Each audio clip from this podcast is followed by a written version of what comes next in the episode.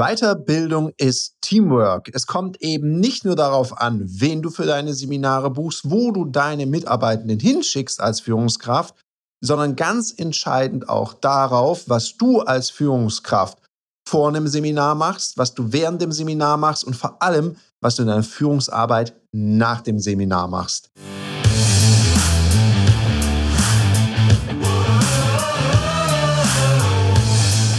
Herzlich willkommen bei dem Podcast Die Sales Couch Exzellenz im Vertrieb mit Tarek Abodela.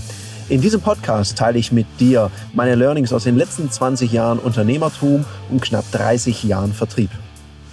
Herzlich willkommen bei einer weiteren Folge von der Sales Couch und heute spreche ich mit dir genau über dieses Thema, auf was es in der Führungsarbeit ankommt, wenn du deine Mitarbeitenden auf eine Weiterbildung schickst.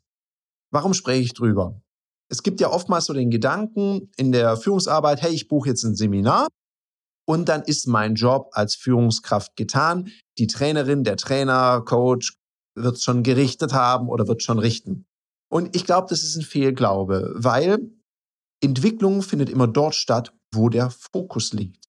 Wenn du als Führungskraft deinen Mitarbeitenden nicht das Gefühl gibst, dass das wichtig ist, was ihr da getan habt, sondern es ist einfach so eine beschäftigungstherapeutische Maßnahme, wird es bei dem Seminar leider am Ende, egal wie gut die Trainerin der Trainer ist, heißen, außer Spesen nichts gewesen.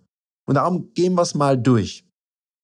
Es gibt vor dem Seminar, es gibt während dem Seminar und es gibt nach dem Seminar. Das erste und wichtigste ist, wenn du jemand auf, einen, auf eine Weiterbildung schickst, dann wäre es wichtig, auch einen Entwicklungsplan zu haben, Entwicklungsgespräche mit den Mitarbeitenden und zu schauen, wo liegt denn Entwicklungsbedarf? Weil immer jemand da hinzuschicken, wo er sowieso schon gut ist, na klar heißt es stärkenorientiertes Führen und die Menschen stärkenorientiert einsetzen. Schön und gut. Vertrieb ist nun mal ein sehr anspruchsvoller Beruf, in dem es eben nicht reicht, sich nur auf seine Stärken zu fokussieren. Weil nehmen wir mal an, du hast einen total beziehungsorientierten Mitarbeiter, Mitarbeiterin bei dir im Vertriebsteam mit jedem Kunden sofort Best Buddy, Best Friends, wird eingeladen zu Firmenfeiern und, und, und. Nur leider, leider ist diese Person nicht so abschlussstark.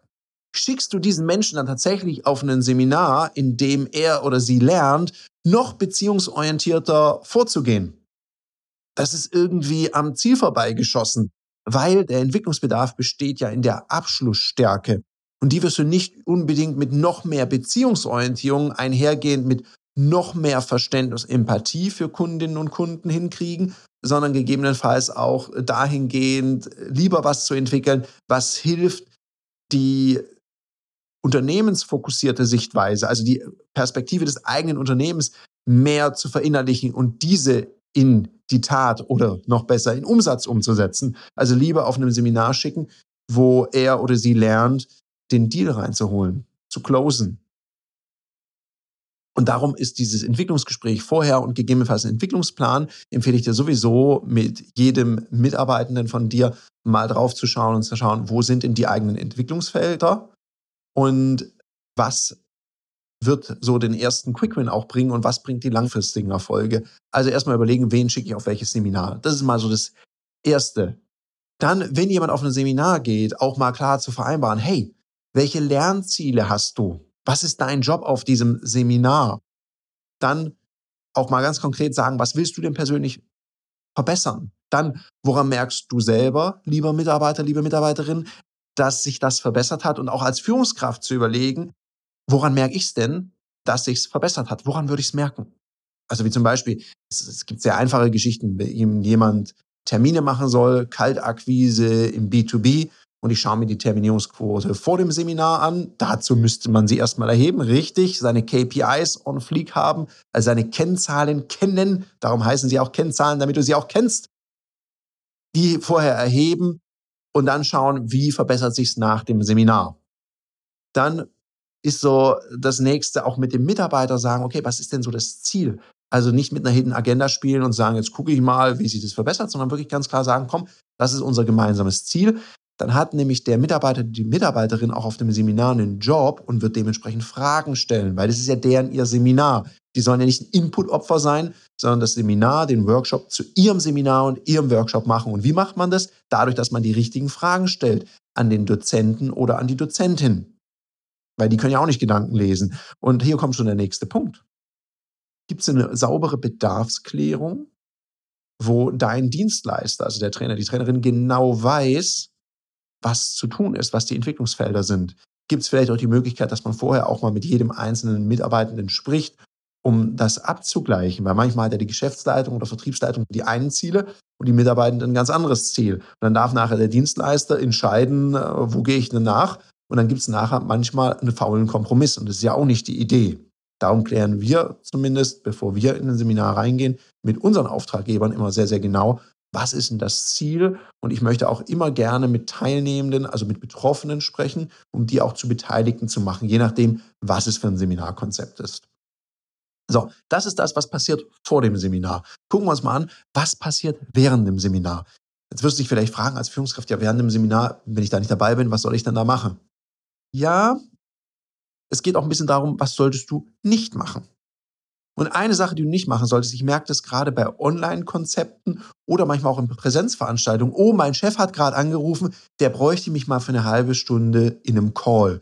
Und dann wird der Teilnehmende herausgerissen, obwohl ja Chef oder Chefin weiß, derjenige oder diejenige ist gerade in der Weiterbildung. Also ist, ich meine, welche Bedeutung hat denn eine Weiterbildung noch, wenn du als Chef oder Chefin deinen Mitarbeiter, deine Mitarbeiterin da rausreißt, weil irgendwas anderes schon wieder wichtig ist? Was sagt denn das über die eigene Entwicklung deines Mitarbeiters aus, wenn du ihn da einfach rausnimmst? Wie wichtig ist dann diese Entwicklung noch, wenn irgendwas anderes plötzlich ganz dringend wird? Und natürlich gibt es Notfälle.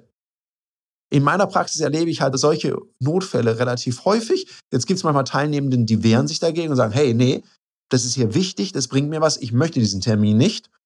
Und manchmal, gerade wenn Leute noch relativ frisch in der Firma sind, dann machen sie halt das, was du als Chef oder Chefin sagst. Also achte da bitte drauf, was du hier während dem Seminar anstellst. Und Weiterbildungszeit ist eben nicht eine Zeit, wo man nebenher noch irgendwas anderes machen kann oder mal eben in den Call reinspringen. Weil es stört auch das Seminar, wenn da viel interaktiv gearbeitet wird, wenn es da viele Gruppenarbeiten gibt und dann plötzlich der Tandempartner von irgendjemand in einem Call ist, dann kann man sein ganzes Seminarkonzept neu aufsetzen, je nach Gruppengröße manchmal schwierig. Also überleg mal, was du da für lustige Sabotagestrategien machst, die da überhaupt keinen Sinn ergeben. Dann auch gerne mal vielleicht eine WhatsApp schreiben oder eine Nachricht. Hey, wie läuft's denn? Wie ist es denn? Oder ich wünsche dir ganz viel Spaß. Am Morgen irgendwas so aufmuntern schicken, damit die Mitarbeitenden auch wissen, hey, dir ist das wichtig und du weißt, dass sie gerade auf einer Weiterbildung sind. Ich, merke das immer wieder. Manche Führungskräfte wissen gar nicht, dass ihre Mitarbeitenden gerade auf irgendeiner Weiterbildung sind. Die sind dann ganz überrascht. Huch, der ist ja gar nicht da. Wie löse ich denn das Problem jetzt? Es ist natürlich nicht so ein richtig gutes Bild, was du in der Führung dann da abgibst. Jetzt ist ganz wichtig, deine Mitarbeiterin, dein Mitarbeiter kommen vom Seminar zurück. Und jetzt trennt sich die Spreu vom Weizen. Jetzt kommt es drauf an. Was machst du jetzt? Weil ich wiederhole mich da gerne nochmal. Dort, wo der Fokus liegt, findet die Entwicklung statt. Also, welches Gefühl vermittelst du als Führungskraft deinem Team, wenn du gar nicht nachfragst, dann ist es vielleicht auch egal, was umgesetzt wird. Und darum würde ich auch schon Termine vereinbaren für nach das Seminar, wo ihr mal drüber spricht. Hey, wie hat dir das Seminar gefallen? Wie war es denn? Mal so das eine. Was hast du gelernt? Was davon möchtest du wie umsetzen? Was hast du da genau verstanden? Erklär es mir mal. Weil wenn ich selber erklären kann, dann habe ich es ja auch besser verinnerlicht, dann habe ich es auch gut verstanden. Und dann war das wahrscheinlich ein wertvolles Seminar. Dann auch zu sagen, hm, welche Entwicklungsfelder hast du denn vielleicht noch zusätzlich für dich erkannt oder was, was, was gibt es sonst noch, was du lernen magst?